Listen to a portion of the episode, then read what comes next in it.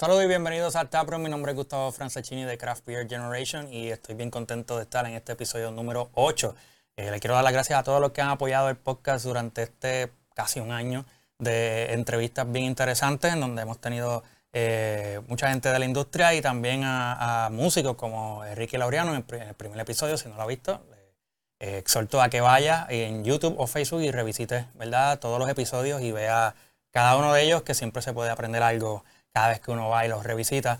Eh, quiero eh, enfatizar que eh, visiten craftbeergeneration.com, ahí hay diferentes noticias sobre eventos, lanzamientos, hay artículos educativos y mucho más. Y nos pueden seguir en Facebook como Craft Beer Generation, Instagram también como Craft Beer Generation, y ahí se pueden enterar de cuándo salen los próximos episodios, cuándo salen, hay noticias nuevas y se pueden enterar de todo lo que está pasando en la industria de la cerveza en Puerto Rico.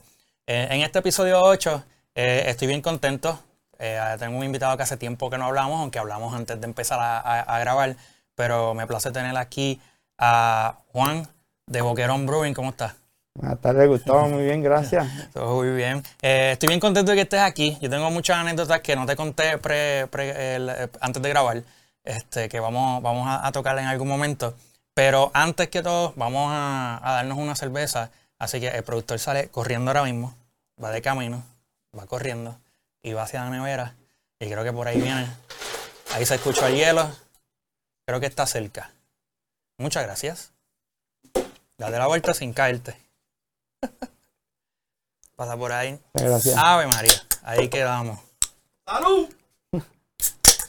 Bueno. Salud. Salud. Ay, María.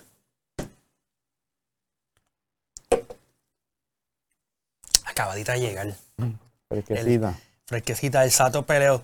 Vamos a empezar por esto. Este, el Sato acaba de llegar. Este, para el momento que, esto salga ya está en la calle, este, full. Así que este, cuéntanos, cuéntanos del Sato y cuéntanos de, la elaboración de las cervezas tuyas en lata que empezaste en el 2017, ¿verdad? Sí, el Sato es nuestra más reciente elaboración de una cerveza que comenzó en nuestra planta en Cabo Rojo y la, pues, la llevamos a formato de lata, como ya tú sabes, que empezamos a hacer eso en el 2017 con una producción en, en Stevens Point, Wisconsin.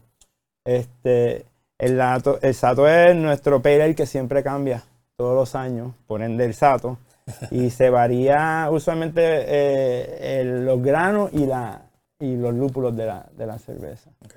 Eh, en este momento esa cerveza se elaboró con Row trigo y tiene sidra y mosaic de, de lúpulos en esta, en esta receta. Este, una cerveza sumamente fácil de tomar.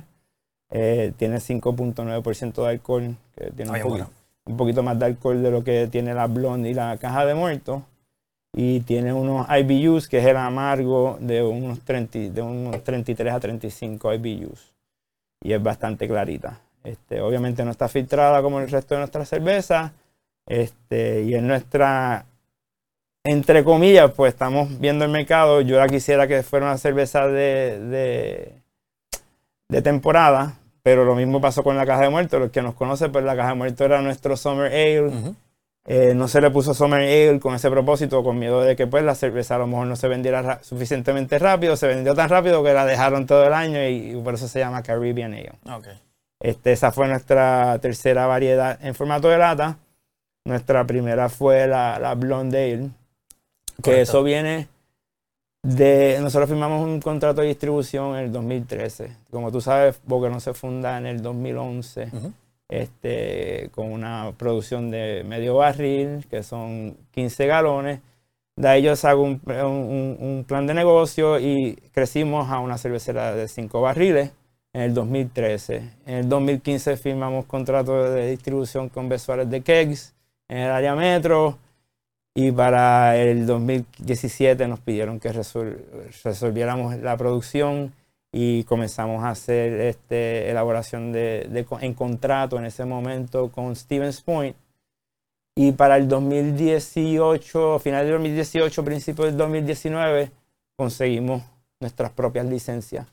Y para propósito de los federales y los estatales, nosotros tenemos una facilidad matriz en Cabo Rojo, que es la donde yo comienzo la, producción de las, cervezas de ahora de temporada, y tenemos las cervezas de todo el año, que son estas que tenemos aquí presentes, que se elaboran en Stevens Point, que yo voy, llevo mi receta original, que fueron nacidas en la fábrica de, Cabo Rojo, elaboro en Cabo Rojo, en, en Stevens Point, luego voy y para el, eh, para el proceso de producción empacamos y se trae para acá que para propósito de los federales y el estado de Wisconsin es como si yo estuviera elaborando en, en, en Boquerón. No se, no se deja ningún tipo de dinero en, en los taxes de, de, de los estados de, de, Wisconsin y los federales, todo viene para Puerto Rico.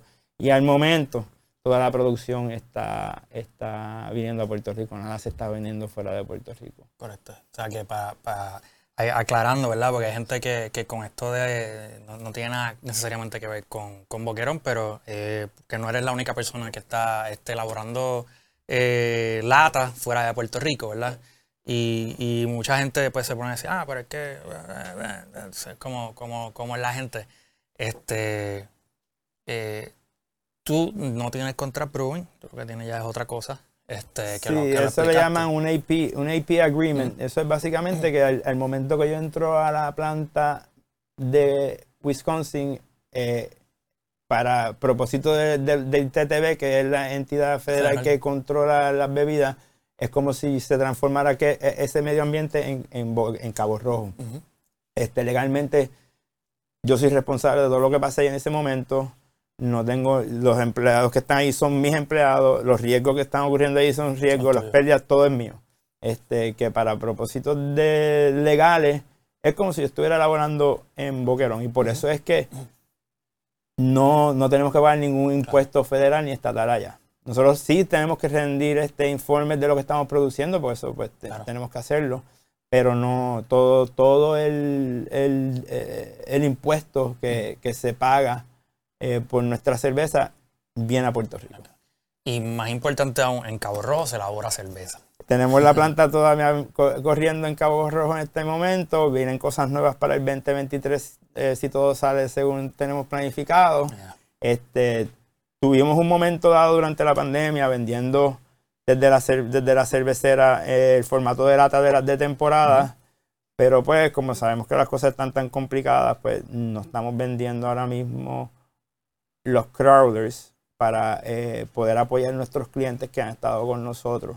Desde el primer día y tenemos alrededor de los primeros 15 comerciantes que nos ayudaron, que están en, el, área oeste de Puerto Rico, que todavía yo personalmente les entrego los barriles, elaboramos los barriles de temporada y le entregamos. Ahora mismo lo más reciente que hay ahí es Tres Palmas Milk Stout, que fue nuestro primer stout. Y tenemos la, la Gas Chamber IPA, que es la, la hermana de la Crash Boat, pero y, de, y del Sato, porque siempre cambia. La Gas Chamber IPA siempre cambia. Este, en esta ocasión fue un, un Pale Lager, un ah, India Pale Lager, sí. Ah, extraño esos, esos, tiempos que yo me tiraba para este a buscar esas cervezas porque no las veía en, en, en Ponce cuando vivía este, en ese tiempo yo. Me voy a tirar déjame ver pescar dónde está la, la, Tres Palmas. La, Tres Palmas para mí siempre ha sido uno de, los cervezones de aquí de Puerto Rico. De verdad, desde de, siempre. Y te conté la otra ahorita que me gustaba, que era la, negra, que eh, la Black IPA. Este, que no mucha gente elabora Black IPA y eso es prácticamente un estilo distinto, no, no lo ves por ahí, es raro. Este, hay cerveceras que han hecho como que un comeback por, por un tiempito, una semana, sacan un, sacan una, pero es un estilo que realmente ahí me, lo disfruté y me disfruté esa, esa, esa, interpretación que tú le diste con la negra.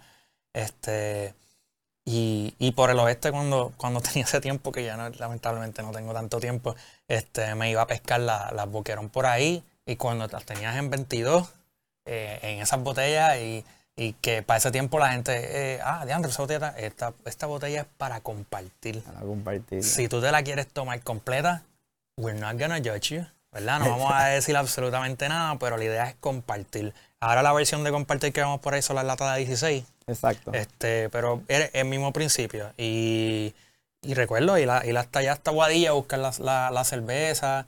Este, a veces te veía por allí, a veces te veía en Ponce, entregando, cuando estaba atascado, que existía ahí al frente de, del Teatro La Perla.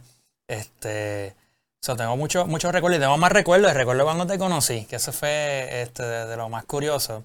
Este, pues yo estaba buscando dónde es Boquerón, dónde es Boquerón, eso fue 2012, 2013. 2013, pues ya, ya- ya tenía la planta, ya tenía la planta nueva. Pues fue como 2013, yo estoy con, con, con uno de mis mejores amigos y, y él, él estaba acá y me dice, vamos, pero vamos ahí, vamos ahí. Y yo, loco, es que yo no sé si eso se puede visitar. Pero si no nos damos el trip y nos tiramos el trip, saludo a, a Manu. Y, y Mano negra, llegamos. mano negra. Sí, sí. Entonces, este, yo, pues vamos a darnos la vuelta y nos, nos damos la vuelta, no encontrábamos el sitio. Este, y yo fui, no recuerdo el negocio, pero era al frente del, del Yo me licor. acuerdo. El, al el, frente del licuor, el con K. Sí, pero, pero fuimos al negocio al frente. Por eso el licuor con K. Y- Pues el, el- el de aquí es el licuor con Q, licuor regular y el de acá es con K. Por eso es lo cómico de esto. Es el licuor con K. Yo me acuerdo de esta Eh, anécdota. Sí. Me pregunté, no, pero él a veces se pasa allá, si quieres ve allá. Y yo, pues, estaba, una, una cerveza y pedí una de las de, las de las de Boquerón. Y de casualidad se lo digo al, al que, al que me atendí, que no recuerdo si era el dueño. Y me dice, pero si él está ahí sentado. y de ahí este, tú no, no- no- hablaste con nosotros y después sin esperar nada nos llevaste allá y nos enseñaste este Boquerón Brewing. Así que eso nunca se me olvida, de las mejores anécdotas que tengo este, conociendo a un, a un brewer. Así que de verdad que, Sí, que nos hiciste el día, nos hiciste el día allí, este, pu- pudimos este, darnos la vuelta y, y- y aprovechamos estar en el área, to- consumimos este boquerón en todos los sitios que nos paramos. Este, eh, ¿cuál, cuál, eh, cuál, ¿Cuál fueron esas primeras cervezas que tú lanzaste como boquerón? Mira, la primera primera fue la Boquerón Blonde, que era un- una etiqueta negra, y la, la Pale Ale, que era una etiqueta, un color como, como púrpura, que tenía el background en madera y el logo de Boquerón en el medio. Y de ahí es que sale la idea de, de- de ir a visitar un cliente. Este cliente me dijo, si tú pasas este sedazo de, de personas, pues eh, te compró, te compró la- el, el barril, que se llamaba La Marea. Mm. Y una de las personas que le invita a esa degustación de cerveza Boquerón fue este muchacho que se llama Nelson Binet, Ajá. que al día de hoy es el artista Artista gráfico de Boquerón. Y a Nelson le llamó mucho la atención el, el- el logo de Boquerón, nos pusimos a hablar, él me dijo que le había diseñado el logo a, a- Juan Miguel y me dijo, me gustaría hacer algo contigo. Y yo dije, mira, pues yo tengo esta, esta idea que se llama Crash Boat IPA y este es el concepto. Y literalmente es esa etiqueta de Crash Boat lo, que, lo único que varió fue que me la envió como en tres colores diferentes. Y el color azul lo cogió mi hija en aquel entonces, Ana Sofía. Y, y, y esa etiqueta es icónica. Y de ahí para acá, pues todo el arte gráfico que ha salido de Boquerón, específicamente las latas, ha sido Nelson Binet. Y él eh, ha sido una sinergia porque yo le digo a él lo que yo tengo en mi mente y él lo plasma de una forma increíble. O sea, es como que hay un clic. Este, en el caso de la, de la Boquerón Blonde fue un poquito más complicado y él, él, él vino con el concepto de la sirena. Yo había hablado de una rubia, pues, pues Bueno, rubias en no me Boquerón. este, Mr. Bones fue él también con, yo le hablé del esqueleto, pero él desarrolló el Mr. Bones con el mug. El Sato, pues el Sato es literalmente una fotografía de un perro de un amigo mío que se llama Grady y Nelson la transformó en caricatura. Esa, el Sato existe como tal y con, es- con los goggles, es una foto en blanco y negro con los goggles eh, rojos. Y toda cerveza que, o marca que nosotros elaboramos, elaboramos tiene un, algo que me, ha- me ha tocado a mí personalmente. Crash Boat fue el primer sitio que yo buceé. Caja de Muerto, pues, no mucha gente sabe, pero nací en Ponce y los veranos, pues, se va para, la- para Caja de Yo Muerto. sí lo sé, Ponce. Yo sé que tú eres ponceño, me acuerdo cuando me lo dijiste. Yo no, yo no te lo dije al principio, pero tú ya sabías después que, era ponce- que soy ponceño. Este, no, y toda, toda cerveza tiene un propósito también. El Sato siempre, desde que la elaboramos en, en barril, se hacían actividades en la cervecera y eran eh, fundraisings Ujú. eh, para recaudar fondos para donar este, eh, de las ventas a, fundaciones que rescatan y, y nos ayudan con los, con los animalitos que están en la calle. Aquí en Puerto Rico sabemos que eso es un, un problema. Este, y yo de mi perro, que mucha gente lo conoce en las redes, Pilsner y Nacho, pues son, son perros que es- específicamente Pilsner fue rescatado en una de esas de esos, de esos fundraising. Llegó un vecino con él que lo había encontrado y en un, en un, en un taller de mecánica lo cogió y yo le dije, pues, yo lo cojo. Y el resto de historia y Pilsner mucha gente lo conoce. Yo ando con, con, él para arriba y para abajo. Este, y de las otras cervezas, pues se, ayuda mucho a la comunidad. Lo hacemos bastante callado, pues, pues esto nunca se ha tratado de, hacer mucho revolú y específicamente, tú sabes que a mí yo no soy persona de hacer muchas entrevistas. Lo sé, nos, conocemos desde 2013 y es la primera vez, pero, pero llega un, momento que pues quiero que la gente sepa más sobre Boquerón y que hay una persona de verdad boricua detrás de Boquerón, que no se malinterprete que porque las latas vienen de, una producción de Wisconsin que no es boricua, es una cerveza puertorriqueña, con, nacida en Boquerón, con recetas originales de Boquerón. Y el que me conoce sabe que hacemos un estilo que no tratamos de imitar nada. Este, no sé cómo te estuvo la, el sato, pero después... Está muy buena, la combinación de lúpulos es, muy buena. y me gusta citra y me gusta mosaica, así que... Y tiene el, el, el, maltoso de boquerón, por nosotros pues, hacemos cervezas con, con variedad de, de malta, que también nos identifica. Ese sabor peculiar de boquerón pues siempre está presente. Está, e, está riquísima y, y, tocando el punto que, que, que estás tocando de ¿verdad? que vemos plasmado ¿verdad? Algo, algo de ti o algo de la marca per se. Pienso en la playa, pienso en, en, los perros. También pienso en que te, encanta el mountain biking. Este, y que todo eso lo vemos reflejado en las cosas que hace la marca como tal y cómo se refleja la marca. Vemos el, el, el faro de Boquerón, obviamente en el, en el logo principal. Y, y mucha gente olvida que las cerveceras como tal artesanales se involucran mucho en las comunidades. Ese es como que uno de los, uno de los puntos de tener una cervecera que de por sí en la historia siempre se tienen un arraigo a la comunidad alrededor de donde está la cervecera. En este caso Boquerón y puede extender un poquito más hacia el oeste y recientemente hicieron algo con Surfrider. Eh, y ese tipo de iniciativas que van uniendo a la cervecera es como que giving it back a little bit. Y eso es parte de lo que, de lo que hacen eh, del, sentimiento de lo que es tener una cervecera este, artesanal. En, un episodio anterior lo toqué con, con Bronx Brewery y las cosas que hacen y para mí están, habla muchísimo de, las personas que están detrás de la cervecera, de lo que pueden hacer con la comunidad. Así que este, gracias por todo lo que haces y por lo que hace Boquerón con, con estas iniciativas de los perros, de las playas, limpieza, este, porque realmente se necesita. O sea, somos una isla pequeña que tenemos que conservarla porque si no, ¿quién, ¿quién lo va a hacer?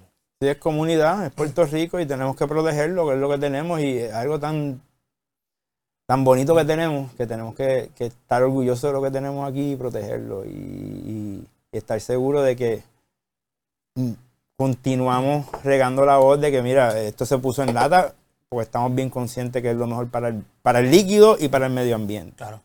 Este, estamos aportando una cantidad siempre de nuestros eh, proceeds en, algo hacia la comunidad. Eh, Boquerón es Puerto Rico, por decirlo así. Nosotros estamos bien enfocados en, nuestra cultura, en nuestra gente, y, Boquerón es para todo el mundo. Esto no es una cerveza exclusiva, que solamente para los bebedores de cerveza artesanal. Este, ese es parte de lo que la Boquerón Lager es. La Boquerón Lager está dedicada a, hacer como una cerveza comercial. Es una cerveza bien fácil de tomar porque mucha gente rápido piensa que, ah, que va a ser muy, mucho alcohol o va a tener muy, ser muy amarga. Pero no, la, cerveza, la Boquerón Lager yo la pondría, y por eso no la tengo aquí representada de frente con esta, yo la pondría como una cerveza comercial elaborada artesanalmente. Pero no, no tiene las cualidades de una cerveza artesanal en cuanto al alcohol, en cuanto al amargo.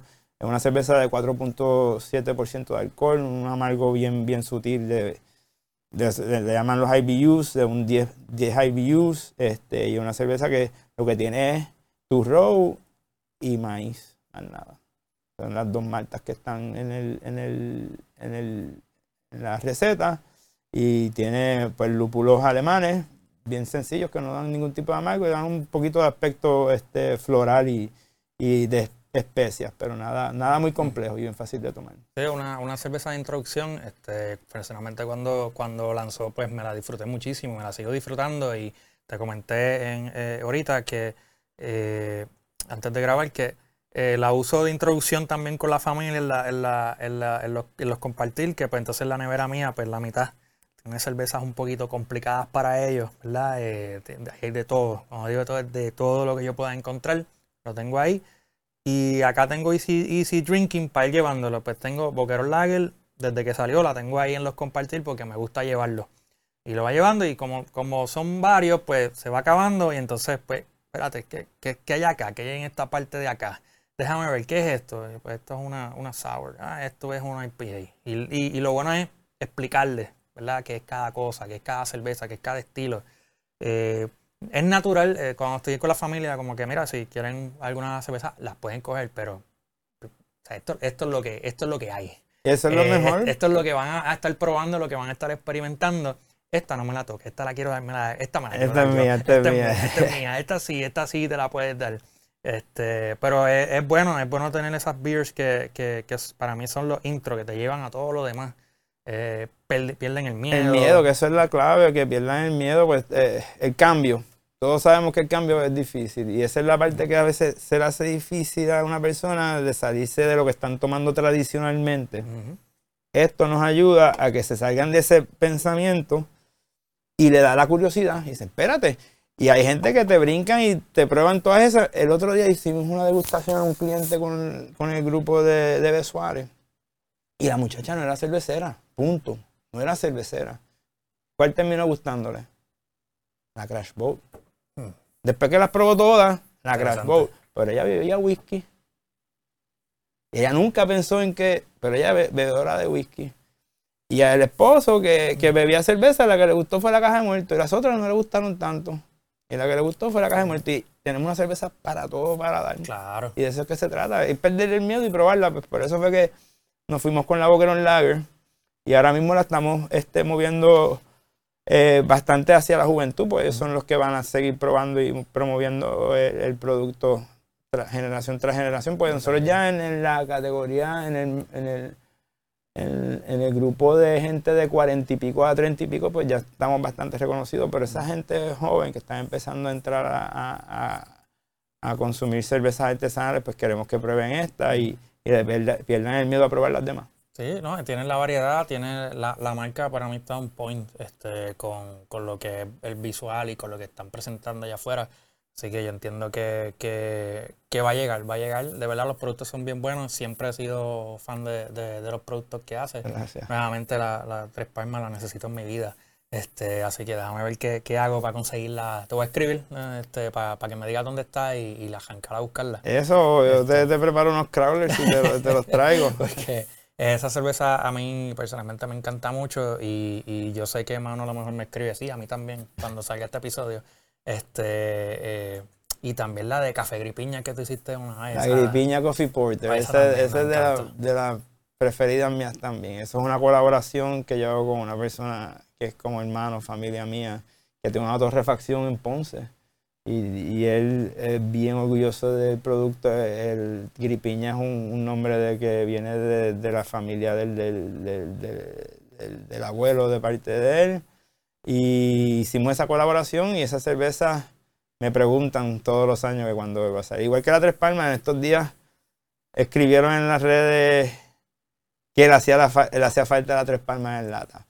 Yo no vislumbro que un stout lo vayamos a poner en lata por un tiempo, por la la cuestión de que son cervezas bastante lentas aquí en Puerto Rico. Y como tenemos que hacer una producción bastante grande para poderlo hacer viable el proyecto, pues está difícil, pero va a continuar saliendo como cerveza de temporada y el sueño es eventualmente poder enlatar eh, comercialmente las de temporada aquí en Puerto Rico. Eso, eso nunca se me va a ir de la mente y voy a seguir luchando por eso, pero y, para, para, ponerlo en perspectiva, ¿verdad? Este, porque una de las cosas con el podcast me gusta que la gente, ¿verdad? Aparte de que en este caso te conozcan y qué sé yo, pues también conozcan otra otras cosas de la industria.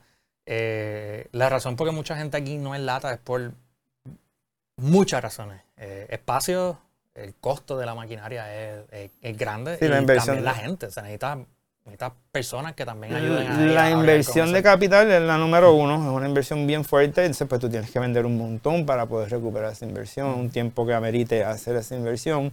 Y sí, es, labor intensive. Eh, hay muchos aspectos que se han ido automatizando.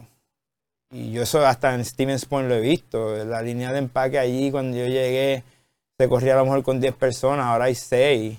este, pero, pero, pero son 6 personas, por eso que siempre va la, la, la, parte humana va a estar ahí siempre envuelta. Y pues eh, eh, es bien cuesta arriba y eso fue parte de la decisión por la cual nos fuimos a, a empacar allá.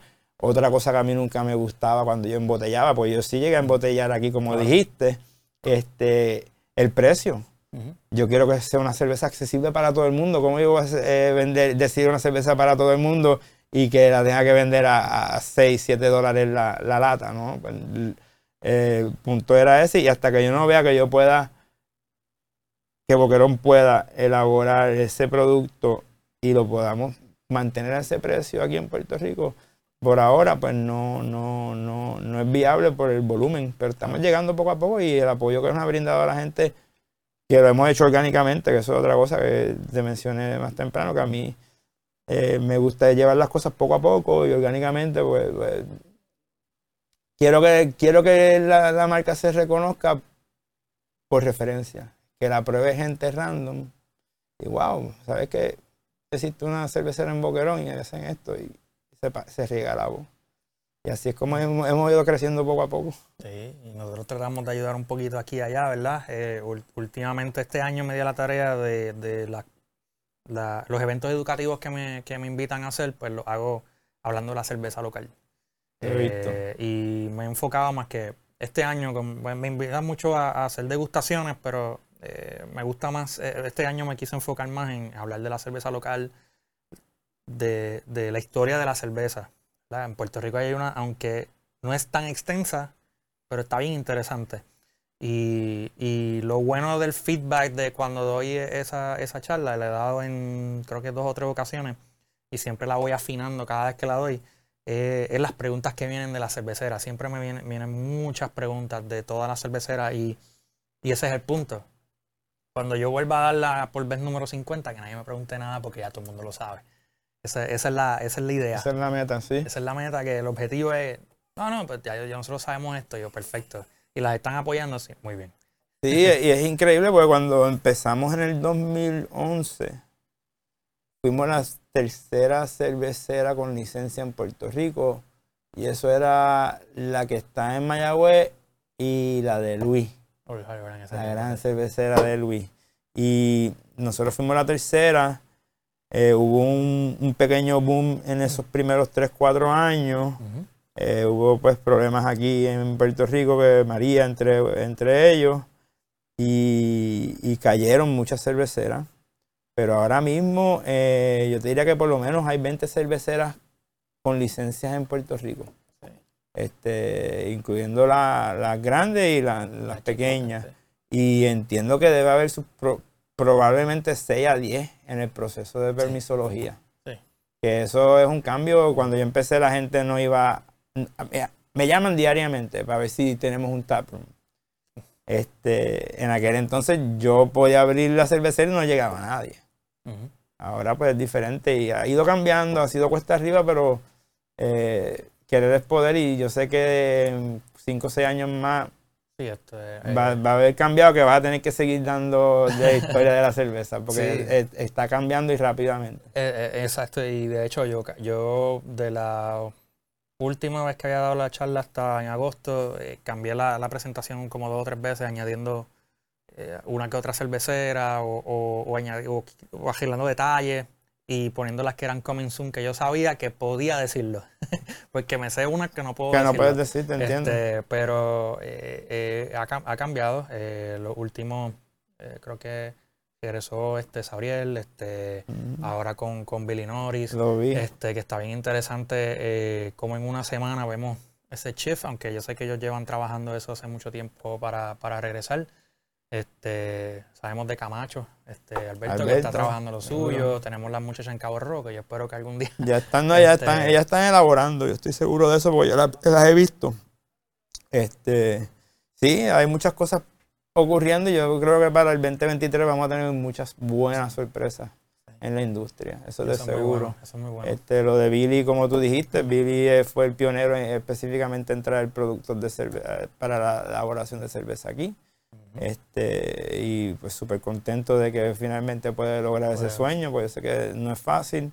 Este, Sabriel, hasta el otro día, que eso es algo, un tema que es bien importante el de colaborar aquí en Puerto Rico, Sabriel, una de las últimas producciones que yo tuve en, en- en Boquerón, él me ayudó.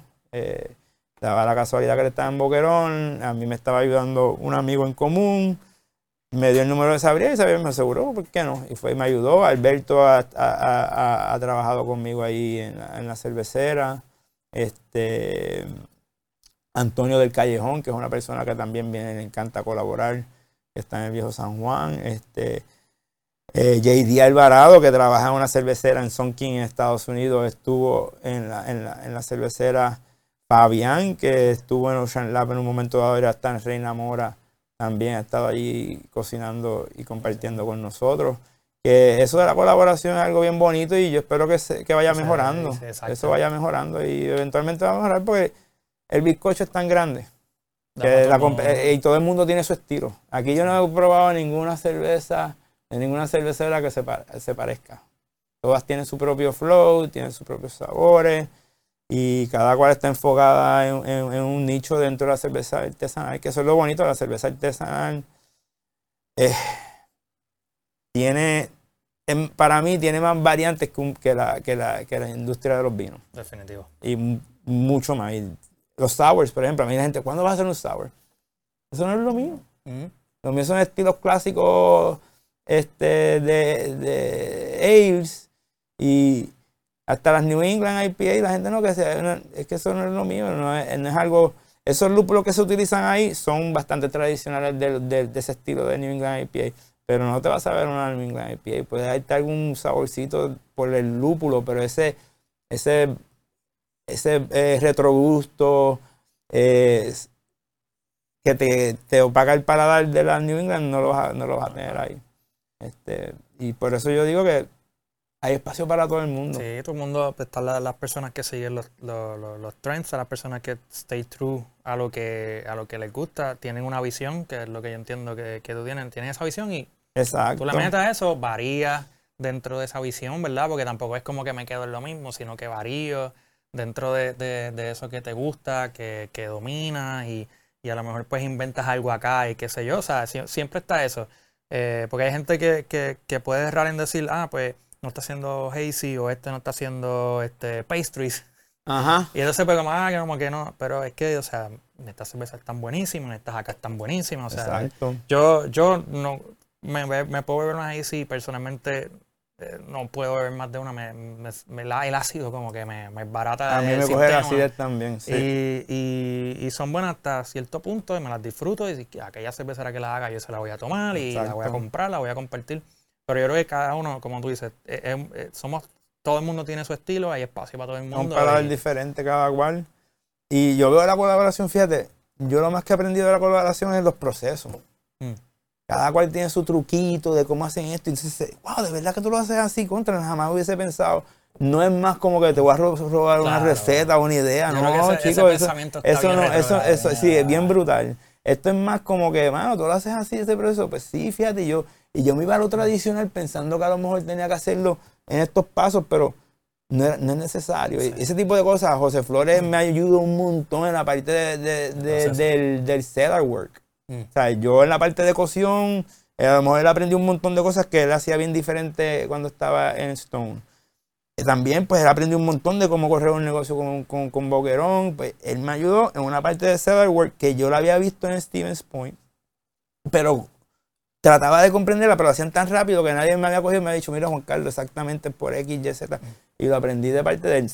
En la parte de cocción, él aprendió unas cosas, porque él, él operaba un, un sistema de piloto allá, que era bien similar al mío, y me decía, wow, de verdad que yo jamás pensado hacerlo así, y, y, y- y el resultado al final es el mismo.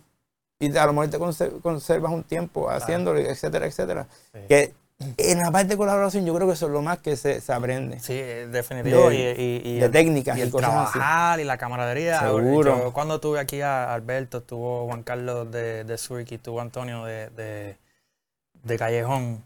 cuando hablaban de, la colaboración que ellos hicieron, pero también era el proceso de usar la levadura Cavake y cómo es que se hace esto, lo otro y aquello. Y yo solamente estoy aquí sentado, pero me transporté a estar al lado de acá y verlos a escucharlos a ellos hablar de, eso. Porque, de otro mundo. Porque ellos empezaron a hablar y de momento se, se, tornaron entre ellos a hablar de, las ventajas y que esto, lo otro y aquello, y cómo el, el pensamiento de uno se transformó un poco al, usar la levadura y, cómo hacer cerveza y, yo simplemente yo me quedé y los admiré porque ellos estaban bien contentos de todo eso y eso está chévere. Yo, yo fui para una colaboración de esa del Elixir Nórdico, creo que se llamaba, en Callejón.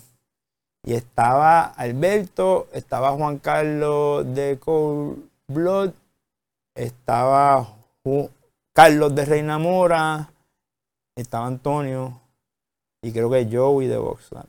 Y todos ellos estaban hablando de ese tema. Yo ese, ese, tipo de levadura no lo utilizaba nunca. Ellos están locos porque yo la use. Pero yo sé que cada uno hizo la misma receta y cada uno le saca su, su, sabor peculiar. Y eso es así, sea, y no, no, por eso es que yo digo que no, ¿cuál es el punto? No, es una competencia, es, es aprender de cada cual.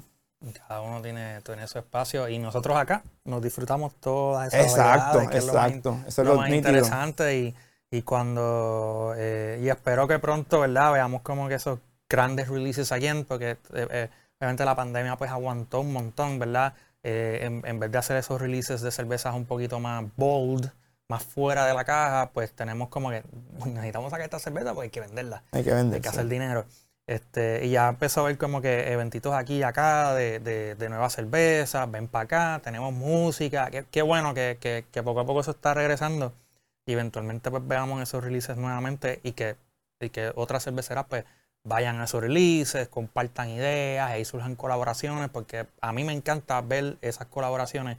Eh, una de las más raras que, he visto y que me la disfruté mucho fue Barlovento Ingeniero cuando hicieron ah, Es como que. Y, yo me acuerdo haber ido al viejo este Beer Garden y de Bonito y, y, éramos, que éramos como 10, 12, 14 personas ahí y nos dimos esa cerveza y después era un poquito complicado bajar esas curvas, pero eh, en verdad estuvo bien bueno y, como que me gustaría ver nuevamente ese, esa, ese, yo vi ese Yo vi el número que eso va a pasar pues, en, la unión. Eh, primero que ayuda a todo el mundo. Pueda reconocer eh, que la industria está creciendo y, nos ayuda a todos al final del día. Porque alguien del viejo San Juan se entera de que hay una cervecera, la Camacho, se entera que está la Adillo. Nos estamos apoyando que al final del día es beneficio para todo el mundo, no, no debería este, ser tan, tan complicado. Pero sí, sucede y eso es parte, yo creo que eso es parte del crecimiento de la industria, eventualmente va, va como a ser un poquito más relax. Mira, para ir cerrando, el Sato ya disponible para cuando estemos online con este podcast, ya el Sato está disponible. El resto de la, de la, de la, variedad. está disponible, las consiguen prácticamente en todos lados. Eh, la Lager, si usted no la ha probado, pruébela. De verdad que, se, o sea, confíe, le va a gustar mucho. Y compártala con esas personas que, que, que no son tan metidas dentro de la cerveza artesanal y úsela como un starting point. Siempre tiene que haber esa cerveza que, que te lleve a las demás, a probar las demás.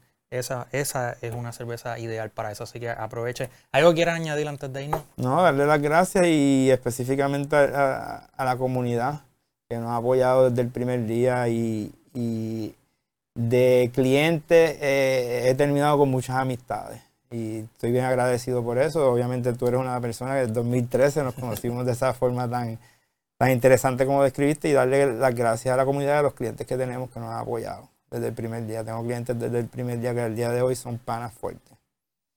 Comunidad, siempre es importante. Eh, hay que apoyarnos. Eh, te doy las gracias por el tiempo. Este, lo teníamos ahí en el pipeline, ahí preparado desde hace tiempito, así que bueno que, que, pudiste llegar hasta aquí, hasta eh, Internet Studio en Guaynabo. Así que si usted quiere, dándole plug al director Wilton, que siempre este, nos apoya en todo. Eh, si usted quiere grabar lo que sea en video, eh, llegue hasta aquí, Web Internet Studio, podcast, live video, lo que usted quiera, audio también, podcast de audio, así que puede hacerlo aquí en Webmeticos Internet Studio. Nosotros vamos a poner la mención en, abajo en el podcast o la URL también en el caso de YouTube para que entonces pueda darle el foro ahí, pregunte, llame, envíe correo electrónico, lo que sea, para que pregunte por los servicios. Este, le quiero dar las gracias a todos los que han apoyado el podcast. Este es el número 8. Así que si no has visto los anteriores y este es el primero que ve, vaya y, corra a ver los, otros siete y compártalo. Sobre todo compártalo, ¿verdad? Entre más gente lo pueda ver, pues más gente eh, se entera de lo que está pasando en la industria de la cerveza en Puerto Rico. Gracias al productor que hoy aquí, al señor José Izquierdo, productor y editor. Yo creo que ya mismo hay que darle el, eh, este shares este, de, la compañía. Y un detalle importante para que se queden con eso. Como Juan Carlos dijo, eh, eh, el 2013 que nos conocemos. En el, año que viene son 10 años de Craft Beer Generation. Los voy a dejar con eso, que vienen cosas chéveres. Así que gracias por el apoyo. Eh, nos siguen en Craft Beer Generation en Facebook, Craft Beer Generation en Instagram y sobre todo craftbeergeneration.com donde encuentran toda la información referente a la industria de la cerveza. Nos vemos en el próximo.